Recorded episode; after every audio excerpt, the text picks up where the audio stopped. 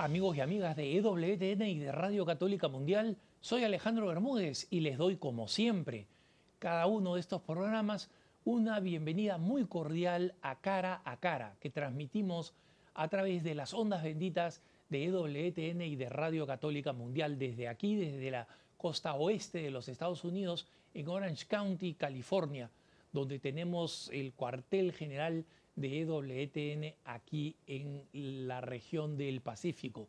Gracias por acompañarnos y como siempre, háganos llegar sus consultas, sus preguntas, sus pedidos de oración que comunicamos a las eh, religiosas contemplativas que fueron fundadas por Madre Angélica y que están allí en Huntsville, en Alabama, orando por los fieles que siguen a través de WTN y de Radio Católica Mundial. Pueden hacernos llegar sus preguntas para nuestros programas de preguntas y respuestas y también sus críticas y sus comentarios que nos ayudan a tratar de mejorar este apostolado para que sea para mayor gloria de Dios. Como les había prometido en un programa anterior, eh, tengo a una eh, eh, gran apóstol provida, Liana Rebolledo, eh, cuyo programa anterior, dedicado específicamente a la experiencia de su propia vida y cómo esto lo llevó a un apostolado eh, muy hermoso, está en YouTube, en la página de EWTN, en la cuenta de EWTN en español. En YouTube ustedes pueden ver este programa, no se lo pierdan, pues es un programa de mucho fruto, mucho aliento y de un gran testimonio. Y hoy día tenemos a Liana de nuevo para hablar de un tema aún más importante y sensible a partir de la experiencia de su propia vida y de lo que Dios ha pedido de ella en, este, en esta nueva etapa de su vida. Liana, bienvenida al programa. Muchísimas gracias por la invitación. Siempre es de gran alegría poder compartir con toda tu audiencia.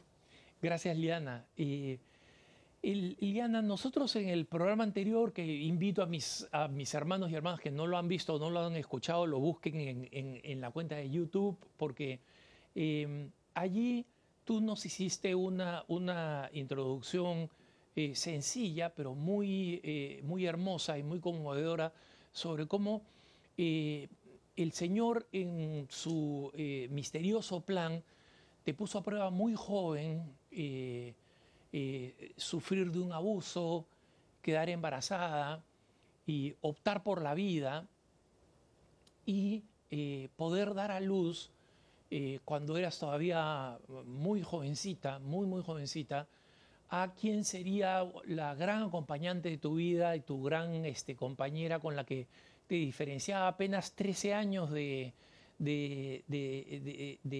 edad y que en muchos aspectos era no solamente tu hija y tu ancla en la vida que te permitió salir adelante, encontrar a Dios, sacar adelante un apostolado, sino también que era además de una hija una compañera. ¿no? El, Sin lugar a eh, dudas. Eh, háblanos un poco de ella, por favor. Jeanne es el regalo más grande que me ha dado la vida, que me ha dado Dios. Jeanne da significado el amor más grande que he conocido, la esperanza, la fortaleza. Se dice que nosotros como padres enseñamos a nuestros hijos, que nosotros los criamos. Yo diría que ella acabó criándome a mí porque se volvió el centro. Ella era, ella se volvió esa luz que yo necesitaba en momentos tan oscuros de mi vida y me enseñó con su ejemplo de vida, me enseñó lo que era la bondad, lo que era la caridad, lo que era la entrega total y, este, y sobre todo que era un angelito que no tenía la culpa de cómo había llegado al mundo. Que sí llegó bajo circunstancias difíciles, pero que ya no tenía la culpa de nada y que tenía un corazón puro, tenía un corazón puro en el cual desde muy pequeña siempre me dio gracias por darle la vida y yo entendí que era yo la que tenía que darle gracias porque ella me dio la vida a mí, ella me la devolvió.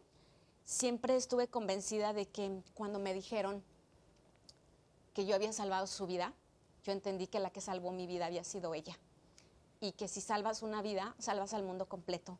Porque yo la verdad, en muchas pláticas que daba, siempre decía, es que yo no me puedo imaginar mi vida sin ella. Realmente 12 años no eran mucho de diferencia. Eh, acabó siendo mi compañera de vida, mi amiga, quien me consolaba, quien estaba siempre conmigo, quien me motivaba a, tienes que estudiar, mami. Es más, yo siempre le digo que mi certificado de periodista también es de ella porque ella me ayudaba a hacer las tareas cuando yo tenía que doblar turnos.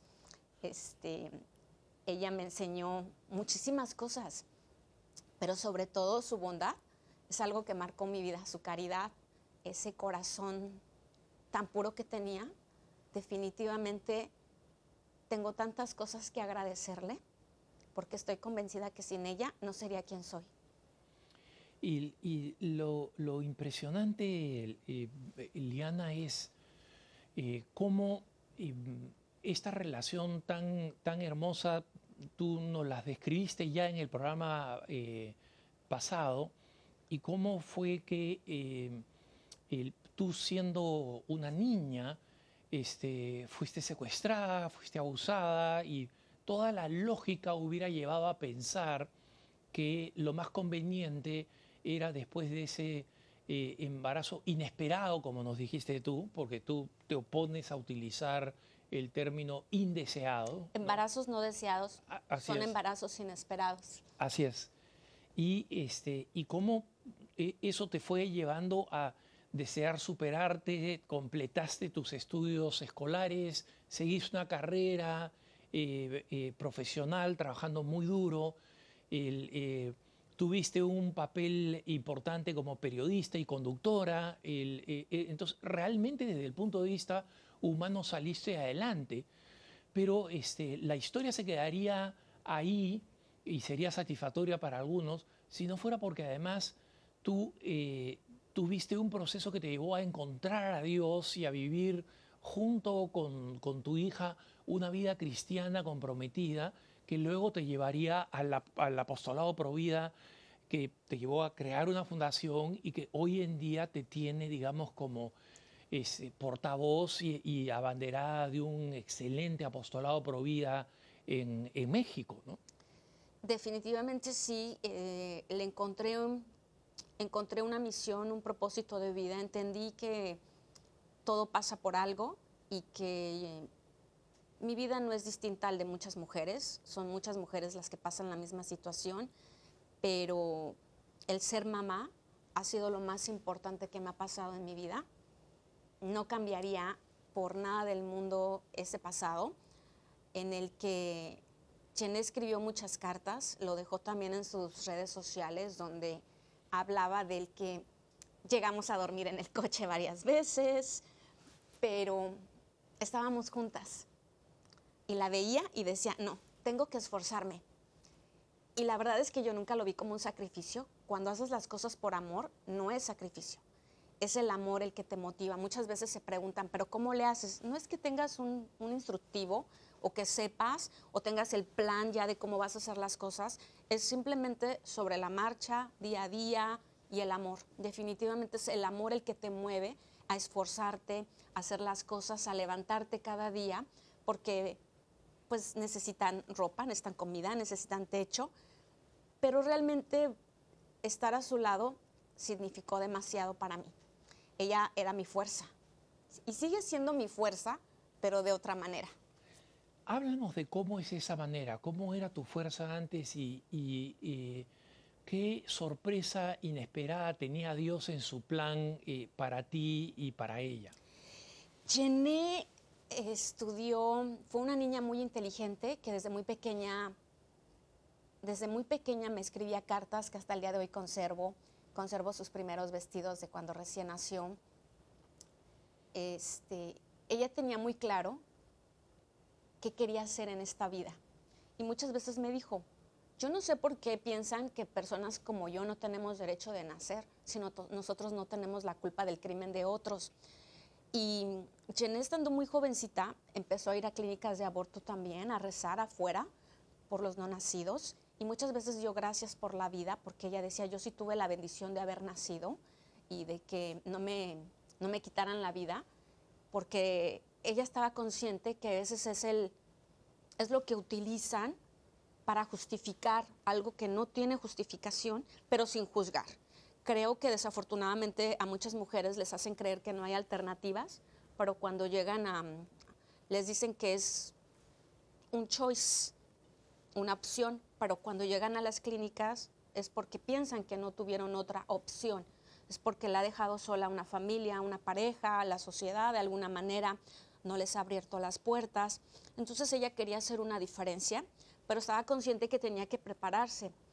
Y la verdad es que yo nunca tuve que decirle, haz tu tarea. Ella sabía cuáles eran sus obligaciones. Ella sabía que mamá era la proveedora, porque muchas veces decimos, soy mamá y papá. Nunca vamos a poder sustituir una figura paterna. Y, y yo en su medida quise cubrir ciertas necesidades, pero no, es imposible. Yo solamente era mamá y era proveedora.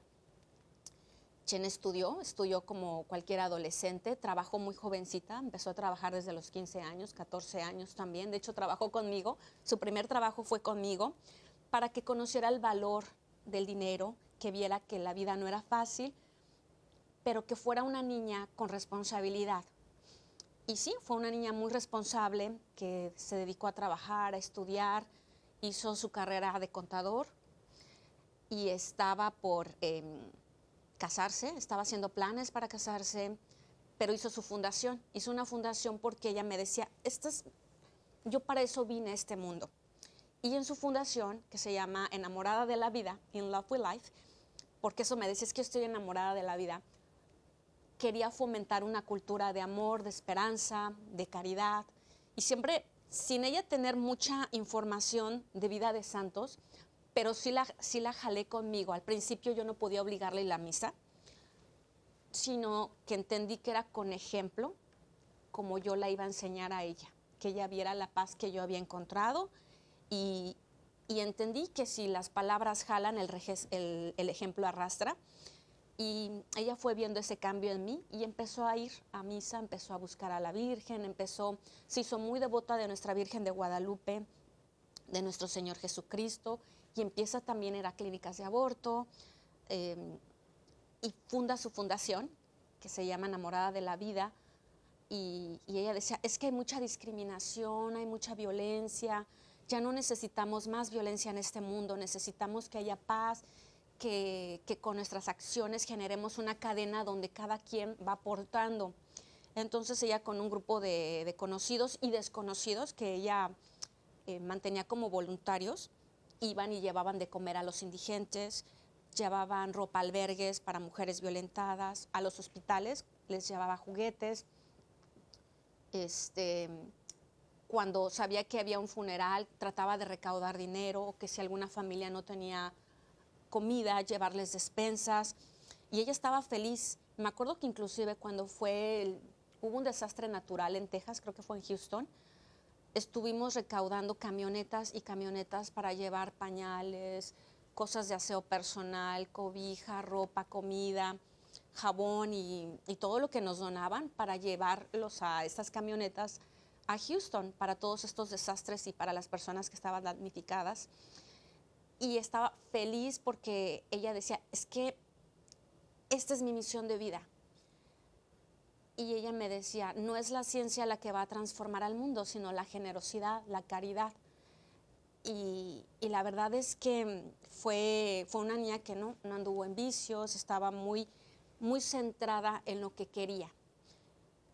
Y a ella no le gustaban lo que llamamos los shortcuts, los caminos, como en México a veces dicen, el que no tranza no avanza. No, para ella, si no haces las cosas bien, no está bien. Nada de atajos. Nada, esa es la palabra, sería. Sí, ella, y no mentiras blancas. Eh, en ese sentido era una niña muy justa, y no porque sea mi hija, porque yo como mamá podría hablar maravillas, pero eh, era una niña que era muy justa y que ya estaba haciendo planes de matrimonio cuando a finales de diciembre 17 tiene un choque y y en este choque empieza a tener muchos dolores de cuerpo y de cabeza. Y cuando empezó a ir al hospital, fue diagnosticada con una enfermedad que se llama neurofibramotosis tipo 2. Esto quiere decir que es una enfermedad que provoca que el cerebro eh, esté creando tumores. Ella tenía más de 20 tumores en su cerebro. Wow. Eh, desafortunadamente, creo que sí hubo negligencia médica, creo que debió haber sido atendida más pronto. Desafortunadamente a veces el sistema médico no es el mejor cuando no tenemos un buen plan de seguro. Ella empezó a perder su oído, su oído izquierdo y su vista, que son partes de esta enfermedad que es congénita y es degenerativa.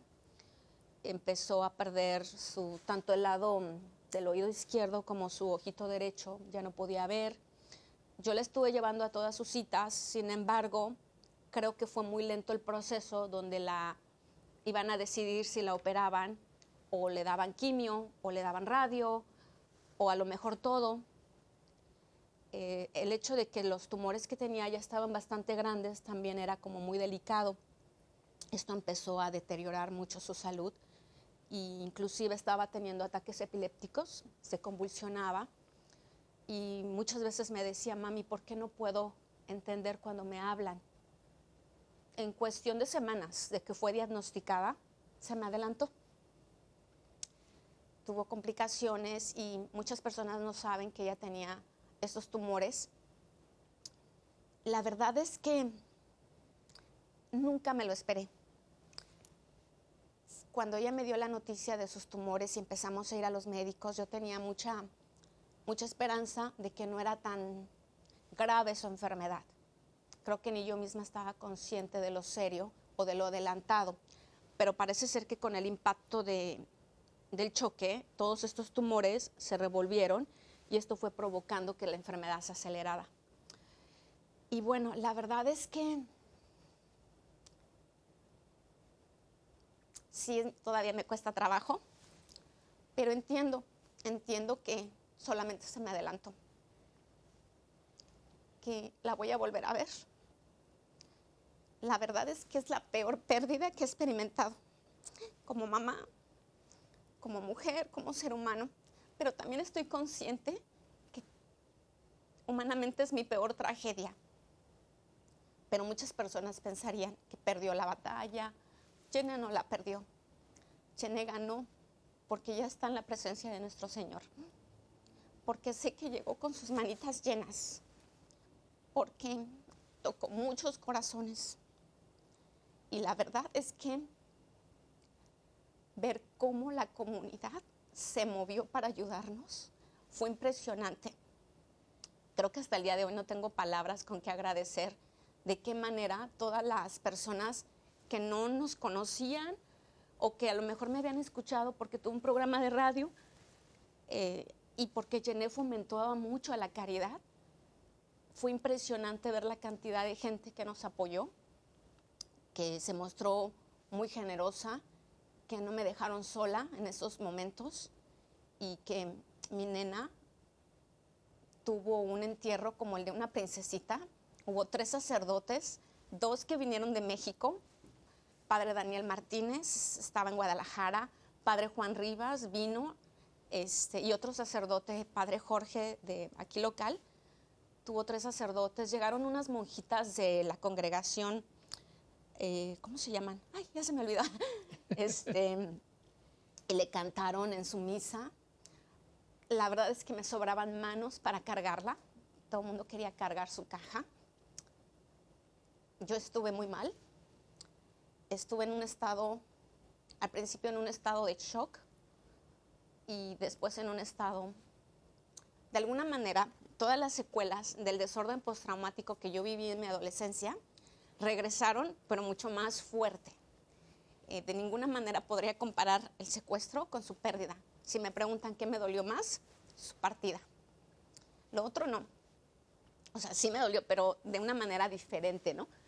Pero el que se llama se haya adelantado, creo que como papás, como mamá, nunca estamos preparados a entregar a nuestros hijos. Yo sabía que iba a entregar a mi hija, pero a su pareja en el altar, y la tuve que entregar de otra manera pero hasta el día de hoy no cuestiono a Dios, no he renegado, no me enojé con Dios. No es fácil. Sin embargo, decidí que de su mano, solamente de su mano, iba a poder salir adelante. Y que, híjoles, no tengo, no entiendo por qué, pero tampoco le pregunto a Dios por qué. Sé que sus caminos, que Él tiene sus, razones y que, que todos los que tenemos esta fe y que creemos en Él y que creemos en la esperanza de, que no se murió, yo no lo veo así como que murió, simplemente se cambió de vida, se transformó su vida y para ella fue el gozo estar entre la presencia de nuestro Señor. Sé que ella ya no sufre, ya no estaba sufriendo muchísimo por su enfermedad. Sé que ella desde donde está me está cuidando. Y hubo un sacerdote que me dijo, si quieres estar cerca de tu hija, entre más cerca estés de Dios, más cerca vas a estar de tu hija. Creo que humanamente yo no podría con esto. Hace unos días me preguntaba una amiga, ¿y tu fe? ¿Bajó? ¿Subió? ¿Cómo está tu fe? Le dije, mira, bajado, no bajó. ¿Subió? No lo sé. Lo único que sé es que me he aferrado más a Dios, que es cuando menos me debo de soltar de Él, porque humanamente yo no podría estar de pie si no me agarro de Él. Si no, o sea, tengo la, la, la esperanza que cada que voy a misa, ella está ahí. Sé que en cada camino donde voy, está ella conmigo que si en vida me cuidaba, imagínate desde el cielo cómo me va a cuidar. Y sé que muchas veces podemos tirarnos en el vicio, tirarnos como indigentes, pero hoy entiendo porque yo en los peores momentos entendí por qué había personas tiradas en la calle como indigentes o en las drogas o en el alcohol, porque nadie les habló de Dios. Yo, afortunadamente a mí hubo quien me hablara de Él y de Él me agarré, porque si no estoy convencida que hubiese terminado igual, porque el dolor, ese dolor me lo voy a llevar hasta el último momento. Muchas veces nos dicen, lo vas a superar. No, no se supera. La muerte del ser que más has amado en la vida y que más amo, no se supera. Simplemente aprendes a vivir con la ausencia. Y no es que a veces te dicen, vas a, you're gonna move on. No, you're never to move on. You just move forward. Solamente continúas viviendo de otra manera y hay que aprender y aceptar la voluntad de Dios. Y esto es todos los días y a veces ya ni siquiera cada día, sino a cada ratito. Porque yo no puedo negar que todos los días la lloro, todos los días la pienso, la extraño, pero con la certeza de que la voy a volver a ver. Liana, mira, eh, eh, has compartido un testimonio tan bello y tan valiente, tan valiente, que primero me dejas sin muchas preguntas, porque las has respondido con, con la belleza de tu testimonio y con tu elocuencia. Segundo, te doy las gracias por este testimonio de fortaleza y de amor a Dios, no solamente de mi parte, sino de tantas personas que nos ven y nos escuchan en EWTN y de Radio Católica Mundial que sufren mucho, porque recibo sus correos electrónicos y veo el sufrimiento. Y, y en tercer lugar, porque eh, tú eh, eres un testimonio vivo de que ese sufrimiento no es un, una barrera final, no es el final de algo. Eh, ciertamente es un cambio tajante, ¿no? Y mucha gente se preguntaría, ¿Es Dios justo con Liana Rebolledo después de lo que tuvo que pasar ella de pequeña, eh, la, eh, la, dura vida que tuvo que llevar para poder sacar adelante a su hija? ¿Es justo que después de eso reciba otro golpe en una sola vida que debería probablemente ser distribuida entre varias personas y que sea la misma Liana Rebolledo la que esté recibiendo este, este golpe, cuando el sufrimiento parece injusto, entre comillas, ¿no? y cuando el sufrimiento eh, resulta eh, desbordante, eh, ¿cuál es tu reflexión? ¿Qué le respondes a esas personas que se sienten como tú desbordadas por el sufrimiento? Creo que es importante que no le echemos la culpa a Dios de muchas cosas que nos suceden. Creo que Él nos da libre albedrío. Creo que hay circunstancias, hay situaciones adversas y que no estamos preparados eh, humanamente como mamás, pero también creo que es importante la parte de, ok, esta es mi realidad. Y ahora, ¿qué hago con este dolor? ¿Qué hago con esta nueva vida? Y todo parte de una decisión, de una decisión de no culpar, de no enojarme con Dios, porque Dios no es un Dios que castiga, Dios es un ser misericordioso, que si no fuese por su amor yo no estaría aquí viva hablando, a pesar de que me cuesta todavía mucho trabajo, solamente ha sido poco más de un año de su partida y sin embargo sé que todavía me cuesta trabajo hablarlo, pero sé que es importante que muchas mujeres que están atravesando lo mismo busquemos ayuda. Yo me tuve que ir a México para buscar apoyo porque yo me trastorné, yo perdí la razón, eh, no podía ni siquiera hablar, no podía articular, sentía que me estaba volviendo loca y, y creo que si, lo hubiese, si hubiese sucedido, de no ser que afortunadamente se me brindó apoyo, me fui a México a una fundación que se llama Acompaña, donde entré, lo primero que había era un taller de acompañamiento de duelo. Yo no sabía si era lo adecuado para mí en ese momento, pero entré a tomar este curso y me ayudó a entender que el proceso de duelo, que lo que yo estaba viviendo era normal dentro del duelo, que era normal dentro de la bomba que se me vino encima.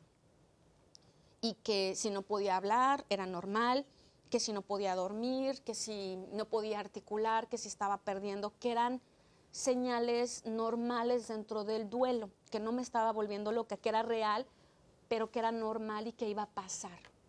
Y poco a poco fui entendiendo que al principio estuve en un estado de shock, que después tal vez iba a estar en un proceso de negación, en otro de enojo, depresión, hasta que al final llegas a la aceptación, pero a veces todos estos síntomas están revueltos, no hay un orden y que no hay un tiempo, que cada quien tiene tiempos diferentes para procesar y asimilar, ah, asimilar las pérdidas. Pero sobre todo también entendí la parte del acompañamiento y lo importante que es el apoyar a alguien que está viviendo una pérdida tan grande y que era muy necesario como difundir una cultura de duelo también, qué hacer, qué no hacer, qué decir, porque afortunadamente yo estuve muy acompañada al principio, pero obviamente después todo el mundo vuelve a la realidad. Y, también eso tenemos como que estar conscientes de que es normal, que todo mundo vuelve a su vida normal y que yo tengo que estar muy agradecida porque mucha gente estuvo muy al pendiente de mí, yo no tengo con qué agradecerles.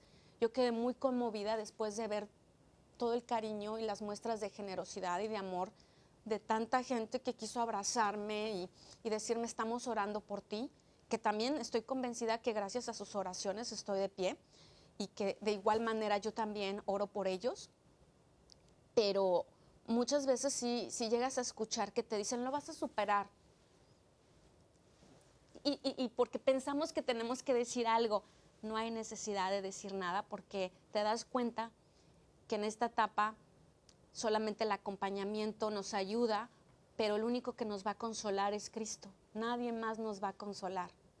Yo me he aferrado más a la Virgen de Guadalupe porque literalmente sentí y siento todavía un cuchillo clavado en mi corazón. Entendí lo que era el dolor del alma, pero también entendí que si yo ofrecía este dolor tenía un mérito. Y también entendí que Jeanette no le gustaría verme deprimida. Claro que vivo con una tristeza, pero creo que se ha puesto mucho de moda la palabra depresión para todo. Todo el mundo está deprimido y estoy en la depre. Simplemente sigo viviendo un duelo, estoy triste, pero me levanto todos los días con fe, me levanto todos los días para poder trascender y tenderle la mano a alguien que esté pasando lo mismo que yo, porque entiendo su dolor, porque sé que no reemplazas a un hijo con otro, que, que son pérdidas a las cuales no estamos preparados. La muerte es muy dolorosa, no debería de pasar, pero es lo único que tenemos seguro, es lo único que, que todos vamos a experimentar, aunque siempre pensamos que uno se va a ir primero, pero me queda el consuelo de que estoy convencida que la voy a volver a ver, que en su tiempo Dios me va a permitir verla. Y Liana, mira, eh, eh, estamos, en un, eh, estamos en una, eh, en una conversación eh, muy intensa donde la sabiduría que estás compartiendo eh, no quisiera interrumpirla, entonces quisiera una luz verde de mi productor para poder seguir adelante y, y- y no ir a la, a la pausa porque este, no, no, no, no quiero cortar esta, este, este flujo de diálogo tan bonito. Me han dado la luz verde, así que este, no vas a poder tomar un poquito de agua en No te corte. preocupes. Yo quisiera abrazar a tantas mujeres que han perdido un hijo, que han perdido una pareja, que definitivamente te- no puedo comparar. Cada quien va a vivir su propio duelo, eh, cada quien tiene pérdidas diferentes y ninguna es menos y ninguna es más. En el caso mío, yo crecí con Janet. Yo, ella ya era mi compañera, mi amiga, ca- intercambiábamos ropa, bolsas, este, ella me consolaba a mí, ella me, me maquillaba, me decía qué ponerme. Entonces se fue lo que más he amado. Pero después me doy cuenta de que no, mi hija está más viva que nunca, porque está viéndome desde el cielo, porque está en mi corazón, porque pasó de vivir conmigo a pasar de- a vivir dentro de mí. Quisiera decirle a todas esas mamás que tengan fe, que sé que no es fácil. Hablamos de la fe cuando todo está bien, pero cuando vienen estos momentos de turbulencia es donde solemos enojarnos, solemos renegar, cuestionar. No nos sirve de nada cuestionar porque no vamos a tener las respuestas. Solamente es como una tortura psicológica que nos vamos a hacer, pero que sí es importante buscar algún grupo de apoyo. A mí, después de estar en este taller en el que me certifiqué para acompañamiento de duelo, empecé, conocí a una tanatóloga, Claudia, eh, y me ayudó muchísimo a desahogarme, en la parte del desahogo, de a llorar, de sacar, y de que no debería de presionarme a- ni a obligarme a que, porque muchas personas me decían, quítate el negro, ya no llores, no la dejas descansar. Liana, pa- para que entiendan mejor nuestros televidentes y radioescuchas, explícanos un poquito qué es una tanatóloga, para Una- que sepan el- el- el- el- Sí. un poco la importancia de esta ayuda para ti, ¿no? La, una tanatóloga se especializa en personas que han sido eh, diagnosticadas con una enfermedad terminal para ayudarlas a procesar la, la enfermedad y que mueran con paz, con esa aceptación. Con, eh, es procesar la muerte tanto para ellos como para los familiares, empezarlos a preparar para cuando va a fallecer ese ser querido, que de alguna manera cuando fallece, pues por mucho que hayamos estado a veces con una tanatóloga, no estamos como que, no es lo mismo en teoría que ya experimentarlo, sin embargo ella nos da esas herramientas para procesar, para llegar a la aceptación, para no querer adelantar estas etapas que son, que son muchas, la del estado de shock, la de negación, inclusive la de coraje, porque hay una etapa de coraje, de mucho, de mucho enojo, la etapa de tristeza y al final la de la aceptación y aprender a ser pacientes con nosotros. Entonces ella ayuda tanto a los que están en una enfermedad terminal como a los familiares, pero también cuando es una muerte inesperada como la de mi nena, que yo no me la esperaba, que yo no sabía que mi nena desde su adolescencia ya tenía esta condición médica y que es genética. Por ahí me dijo alguien, le hubieran heredado otra cosa, ¿verdad? Pero, pero bueno, entonces ella me ayudó en la parte de, de- de aceptación, de aprender a procesar y darme permiso de llorar, de darme permiso de, si me quiero vestir de negro y me visto de negro. Y poco a poco ella me dijo, te vas a ir dando cuenta tú en qué momento te quieres quitar el negro completamente. Tú solita, sin que nadie te diga, va a haber un día que vas a agarrar de otro color tu ropa del closet, porque no podemos tampoco presionar o obligar a las personas a que ya tomen cierta actitud. Es tiempo, proceso y, sobre todo tenernos mucha paciencia y que solamente es Dios, solamente es nuestro Señor quien nos va a ir ayudando a aceptar. No, no sé si la palabra sanación sería la adecuada, pero sí la aceptación, porque sé que es un dolor que me va a durar toda la vida. Yo creo que hasta el último momento, hasta cuando ella venga por mí, va a estar ahí ese dolor, pero también cómo quiero honrarla, de qué manera quiero que ella se siga sintiendo orgullosa de mí y ponerme de pie.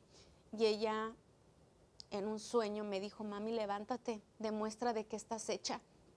Y yo quiero que a través de eso, de eso que yo experimenté, de eso amor, de lo que ella me enseñó en vida, seguirle dando tributo, haciendo una diferencia y tratando de dar lo mejor de mí y de que muchas personas sepan que no están solas, que son muchas, que esto, eh, que todos experimentamos grandes pérdidas, que inclusive las tanatólogas las pueden ayudar en pérdida de trabajo, pérdida de salud, un divorcio, todo lo que significa pérdidas, eh, ellas nos ayudan. Inclusive ahorita estoy tomando un curso de logoterapia para poderle encontrar ese sentido a la vida.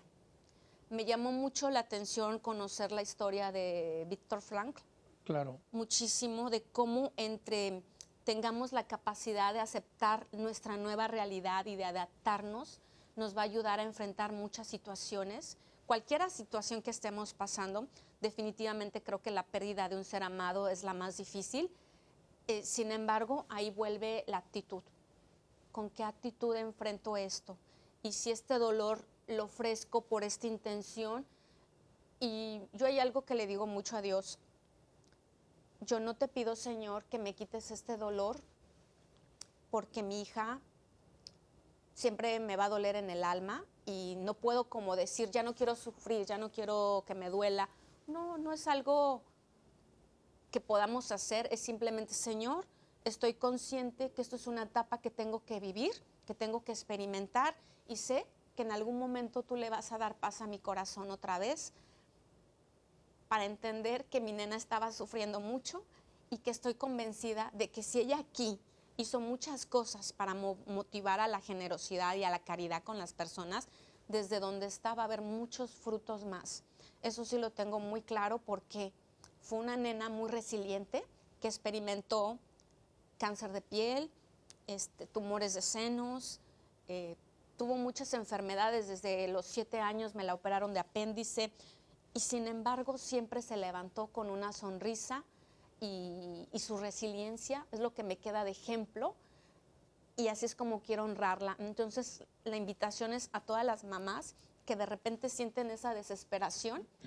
Yo voy al Santísimo. Cuando digo, Señor, hoy no puedo, me voy al Santísimo. Hoy no puedo.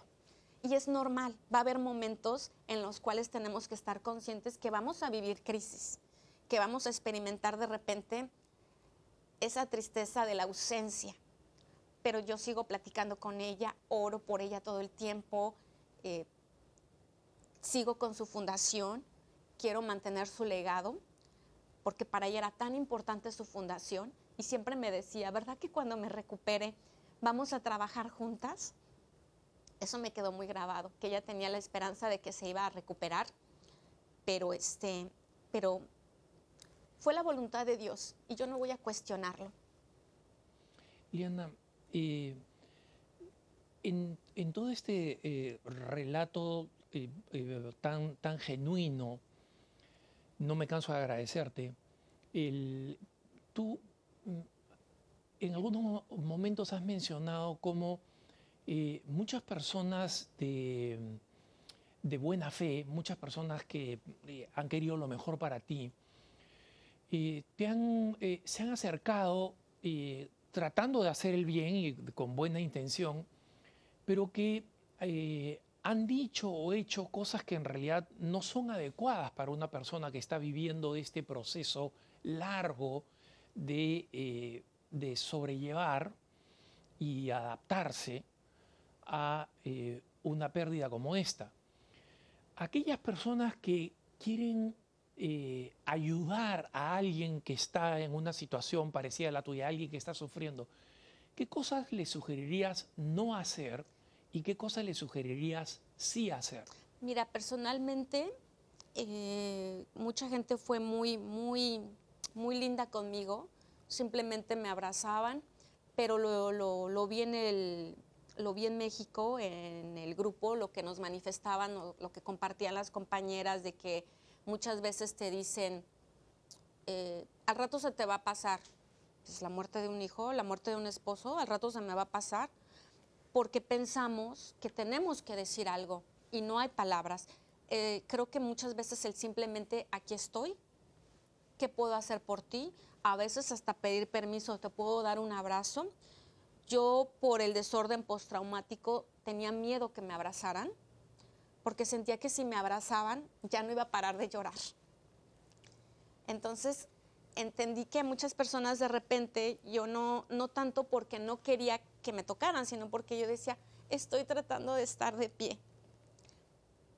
Pero, este, pero sé que lo hacían de todo amor y con toda fe.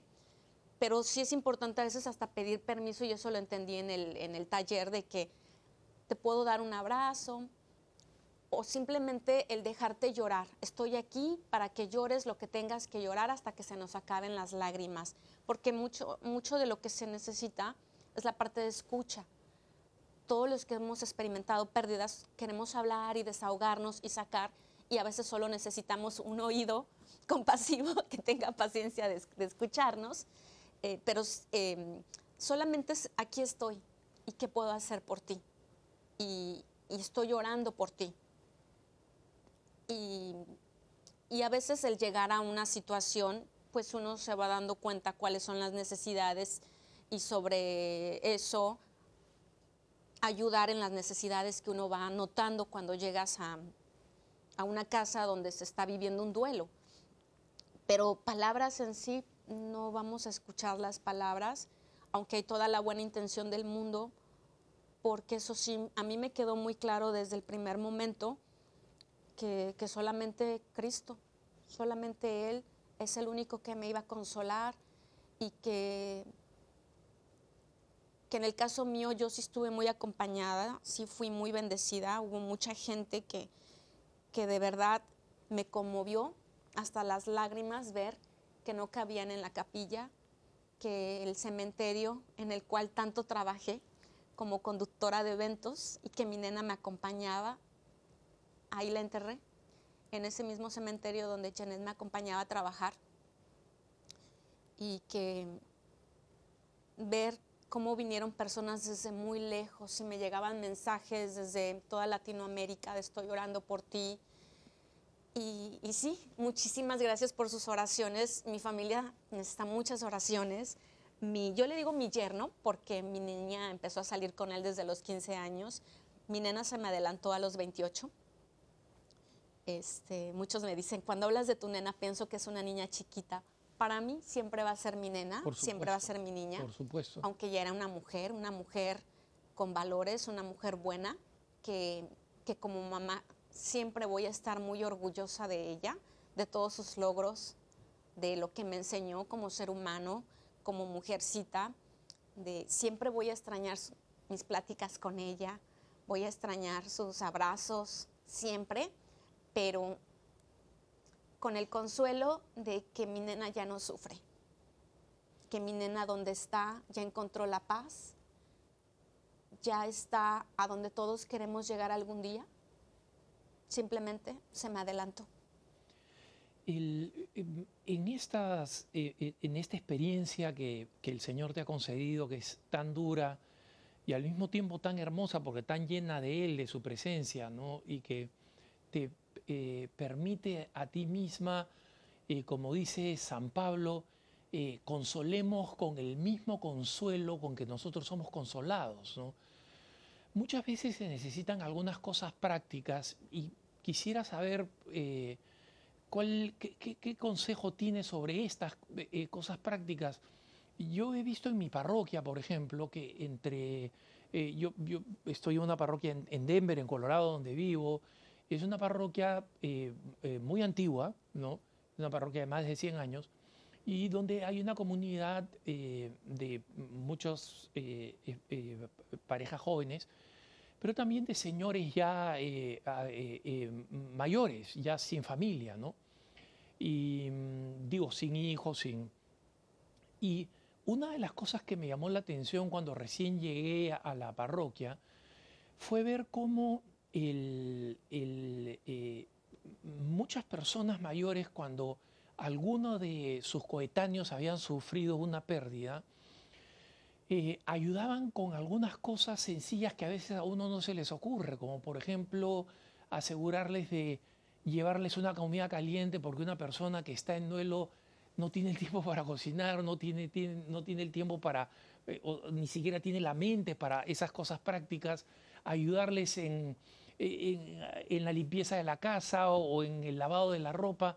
Este, ¿Cómo ves tú esos gestos? ¿Qué importancia le ves tú a esos gestos prácticos? muchísima. Eso es a lo que me refería. Cuando tú llegas a la casa de, de una persona que acaba de tener una pérdida, tú te vas dando cuenta de las necesidades de, ¿está sola? Hay quien le pueda dar de comer, traerle de comer, es más, hasta acompañarlas a dormir, porque, bueno, en el caso mío, yo soy soltera, vivo sola, sí hubo muchas amigas que mil gracias porque se quedaban a dormir conmigo para cuidarme, para hacerme compañía, que me traían de comer, que llegaban y se ponían a limpiar la casa, porque tú no tienes, o sea, a mí me decían, yo quedé muy, muy delgadita, porque no te acuerdas de comer, no piensas en comer. Aparte, yo estaba tan mal que dejaba la estufa prendida, que me salía a la calle y me cruzaba la calle, o sea, no estaba yo bien, yo necesitaba que alguien estuviera conmigo y sí tuve la, la- bendición de que hubiera personas que me cuidaran, me hicieran de comer, me acompañaran, me llevaran a mis citas de doctor, que inclusive cuando me levantaba y les decía, quiero ir a misa, ayúdenme a levantar, eh, le coment- comentaba fuera del aire con Enrique que alguien sin querer, sin querer, porque sé que no tuvo la intención, se le salió a decirme cuando yo le decía, por favor, ayúdame a levantarme, porque no puedo. Pero ¿para qué te quieres levantar? Y sé que se le salió, que no lo hizo a propósito, no es reclamo ni mucho menos, pero entendí que, que sí, que tenía razón. Dije, pues sí, como para qué me quiero levantar, pero aún así me quiero levantar. Por favor, llévame a misa. Y sí, este, porque a veces llegan a pensar, pobrecita, y yo lo que menos quiero es que se piense de mí o de otras personas que están atravesando situaciones difíciles que nos vean con lástima. No nos merecemos lástima. Creo que desafortunadamente nos tocó vidas diferentes, el cual no podemos victimizarnos, pero sí necesitamos apoyo y toma mucha humildad de reconocer que necesitamos ayuda. Yo, yo necesité mucha ayuda y, y gracias a Dios la tuve, en el que me llevaban a misa, en el que me ayudaban a caminar, me llevaban a visitar a mi niña al cementerio los primeros días que yo quería ir y verla todos los días. Pero después vas entendiendo de que que es normal y que poco a poco, con el tiempo, con paciencia y la importancia de la comunidad, cuando llevan y te traen pan, te traen comida, te acompañan, es tan importante que, que te escuchen, que se sienten simplemente contigo. Y a lo mejor hay días que no vas a querer hablar, pero simplemente estar ahí, porque no siempre quieres hablar, a veces es la parte de desahogarte y, a veces hasta que te lleven al médico sí, sí es, sí es muy importante cuando hacen todos esos gestos de, de- caridad.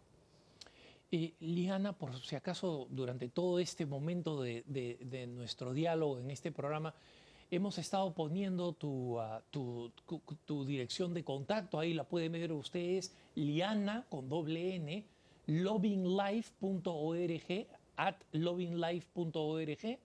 Liana arroba lovinglife.org o simplemente la página web www.lovinglife.org.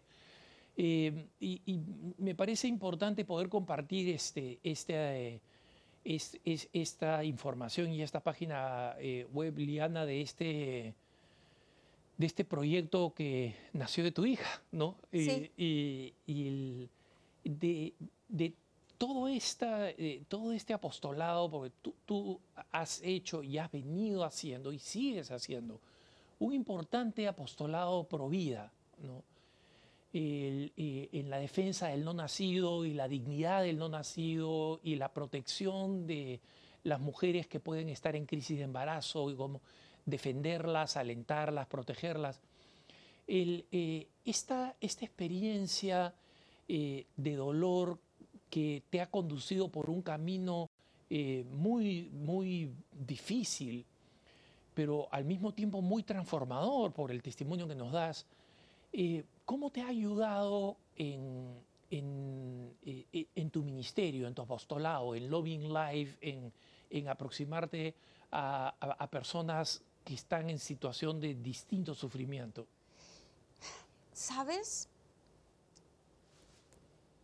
No me concentro en mí, trato de no pensar en lo que a mí me pasa, sino de ver que afuera hay mucha gente con mucha necesidad y, y que si está en mis manos, en la posibilidad poder encontrarme con muchas personas que a veces lo único que necesitan son palabras de consuelo, un abrazo, acercarlas a nuestro Señor, para que puedan encontrarle una razón del por qué a veces están pasando diferentes situaciones, a veces por decisiones personales, a veces por circunstancias que no tienen nada que ver con nosotros, simplemente sucedieron, de, de ayudarlas a cambiar la actitud, la actitud de, ayudarlas a fortalecerlas en su fe. Siempre estoy eh, abierta a quien me quiera um, llamar, quien quiera palabras de aliento. Creo que para mí es muy importante ahora que, ahora que voy a escuelas, abrazar a tantas jovencitas, ya que no puedo abrazar a la mía, de hablarles a muchas mamás y decirles, ¿qué más quisiera yo que poder abrazar a mi hija? Tú la tienes. O sea, valora lo que tienes en casa. Eh, todos los días dile cuánto la amas. Mi hija escribió muchas veces de nunca dejes de decirle a la gente cuánto las amas, no sea que esa sea la última vez que las vas a volver a ver entonces de, de, que vean de que tienen un tesoro tan grande en su familia, de que muchas veces en llenarnos en cosas materiales se nos olvida lo más importante que es nuestra familia y que si vieran que de que a veces nos sirve tener muchas cosas si no tenemos lo más importante que es el amor de un hogar, de una familia, eh, que eso es lo que trato de promover lo que me enseñó mi hija, amor, esperanza, caridad y que, que haya unidad. Eh, yo no puedo hablar matrimonios porque no me he casado, pero creo en el matrimonio, creo en la importancia de lo que es la institución de la familia. Eh, mi hija y yo éramos una familia, pero creo en la importancia de seguir fomentando a nuestros hijos el por qué es importante hacer un proyecto de vida y estudiar y prepararse, pero siempre de la mano de nuestro Señor. No podemos sacarlo a Él ni de escuelas, ni de las casas, ni si les habláramos más a nuestros hijos de Dios, las cárceles no estarían tan llenas. Entonces yo solamente trato de, de decir, Señor, si por algún motivo muy grande todavía estoy aquí, tú me vas a ir indicando por dónde. Porque humanamente estoy convencida de que yo quería irme tras de mi hija cuando recién partió. Yo creo que es la realidad de muchas mamás, pero creo que el tener esa mm, formación en la fe me hizo entender de que todo llega a su tiempo y que mientras esté aquí tengo que hacer una diferencia. Liana, en los eh, pocos minutos que nos quedan, eh, me gustaría que le hablaras directamente a aquellas personas que eh, te están viendo y escuchando por EWTN y Radio Católica Mundial y que se pueden sentir identificadas con tu dolor y con la profundidad de tu dolor y con la naturaleza de tu dolor. ¿Qué palabras desde tu experiencia vital les dirías para eh, para eh, animarlas a seguir adelante y para confiar en Dios? Creo que es muy importante que todos los días, cuando haces tu oración de la mañana, le des gracias a Dios. Creo que el no quejarnos es tan importante. No quejarnos, no quejarnos de lo que no tenemos, al contrario, agradecer. Yo le agradezco a nuestro Señor todos los días por los años que me prestó a mi hija. Dar siempre gracias a Dios y decirle, ¿para qué me quieres, Señor? Y aceptar su voluntad y dar lo mejor de nosotros y de, yo estoy convencida que aunque tal vez físicamente estoy sola, sé que no estoy sola, sé que camino de la mano con nuestro Señor, que la Virgen entiende mi dolor de madre y que Yo nunca voy a entender por qué, pero lo acepto y no voy a cuestionar. Creo que es importante no autocastigarnos cuestionando a Dios del por qué. Simplemente, Señor, solamente tú sabes por qué pasan las cosas y aunque me duela, lo acepto. Y, y voy a tratar de cada día dar lo mejor de mí y de que el día que nos vayamos de este mundo, no nos vamos a llevar nada, solamente nuestros actos de caridad, solamente nuestras obras de, de, perdón, de generosidad, si abrazamos a alguien en un momento difícil, si consolamos a alguien, solamente eso es lo único que vamos a dejar. Aquí todos estamos de paso. Y, y si enfocamos nuestra vida en qué quiero dejar en esta vida de mí, ahí es donde vamos a reconocer de que todavía tenemos muchas cosas que hacer y que todos los días es una oportunidad para hacer una diferencia en la vida de alguien. Que todos los días, a cada momento, si nos equivocamos en el pasado, podemos volver a empezar todos los días. Y por ahí dicen que cuando más oscuro está es porque ya está por aclarecer. Muchas gracias, eh, Liana Rebolledo, por este hermoso testimonio. Eh, que Dios siga bendiciendo tu ministerio y todos nosotros le demos oraciones por Liana para que este ministerio se siga multiplicando y más gente entienda el verdadero sentido cristiano del dolor que Liana ah, nos ha compartido de forma tan hermosa. Gracias a todos ustedes por habernos seguido a través de EWTN y de Radio Católica Mundial en este su programa Cara a Cara. Soy Alejandro Bermúdez, les agradezco su preferencia y los dejo en compañía de la mejor programación católica EWTN y Radio Católica Mundial. Que el Señor los bendiga, cuento con sus oraciones.